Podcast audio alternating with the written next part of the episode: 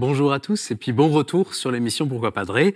Nous avons une belle, euh, une belle question de Marie aujourd'hui, qui est une jeune fille de 20 ans et elle dit Je suis en couple depuis plus d'un an et je m'interroge sur le sens des fiançailles car j'ai l'impression que leur sens varie d'une personne à l'autre. Ma question est à quoi servent les fiançailles à l'Église? Combien de temps durent-elles? Quand est-ce qu'on décide de se fiancer? Bien, je vais commencer par là. Quand est-ce qu'on décide de se fiancer, Marie?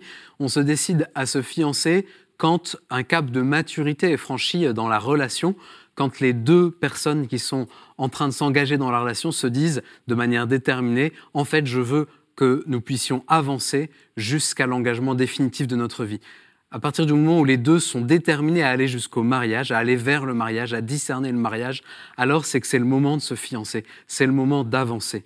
Alors combien de temps durent les fiançailles? Les fiançailles, euh, c'est un contrat à durée déterminée. Hein. Le vrai CDI, c'est le mariage qui commence le jour du mariage. Les fiançailles, c'est l'entraînement au marathon. Puis le mariage, avec le mariage, commence le vrai marathon. Voilà, donc les fiançailles, je ne peux pas vous dire combien de temps elles doivent durer, mais en tout cas, elles ne doivent pas durer un temps indéterminé. Quand on se fiance, c'est qu'on sait à quel moment à peu près ou à quel horizon on va se marier. Et puis, qu'est-ce qu'on fait pendant les fiançailles qui sont ensuite une bénédiction qu'on reçoit pendant euh, une petite célébration à la suite d'une messe ou bien à la maison, une petite bénédiction que le Seigneur donne pour encourager ce cheminement, eh bien, à quoi servent les fiançailles? Qu'est-ce qu'on fait pendant ce temps-là? C'est vraiment le temps où on se prépare euh, pour se marier. Et en fait, c'est une préparation qui n'est pas juste matérielle, évidemment, de comment on va organiser le jour J, c'est tout ce temps ou avec un prêtre, avec d'autres couples au sein d'une paroisse, on va être accompagné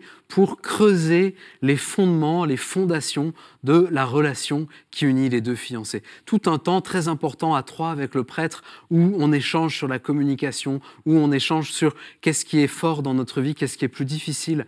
Et, avec l'aide du prêtre et puis avec l'aide des autres couples qui, vous accompagnent et qui cheminent avec vous, tout d'un coup, euh, on se pose des questions que dans la vie quotidienne, on n'a pas forcément le temps de se poser parce que bah, on est pris dans le train-train du quotidien, tandis que là, voilà, pendant tout le temps de ce CDD des fiançailles, voilà que devant vous, euh, voilà plein de, plein de rendez-vous, plein de jalons pour avancer. Et moi, je vois tous les couples que j'accompagne, finalement, sur ce temps de leur fiançailles, il y a comme une dynamique qui se met en route, comme une accélération, un approfondissement de leur vie de tous les jours, mais avec quelque chose comme de nouveau qui est là qui est lié au fait qu'on avance vers un objectif. Et je vois des couples qui étaient parfois ensemble depuis de nombreuses années, qui tout d'un coup changent, se mettent en mouvement. Alors voilà, merci beaucoup pour cette question qui va aider beaucoup d'autres personnes à avancer. Euh, chère Marie, envoyez-nous d'autres questions sur euh, l'email pourquoipadré.com ou bien sur les réseaux sociaux avec le hashtag pourquoipadré.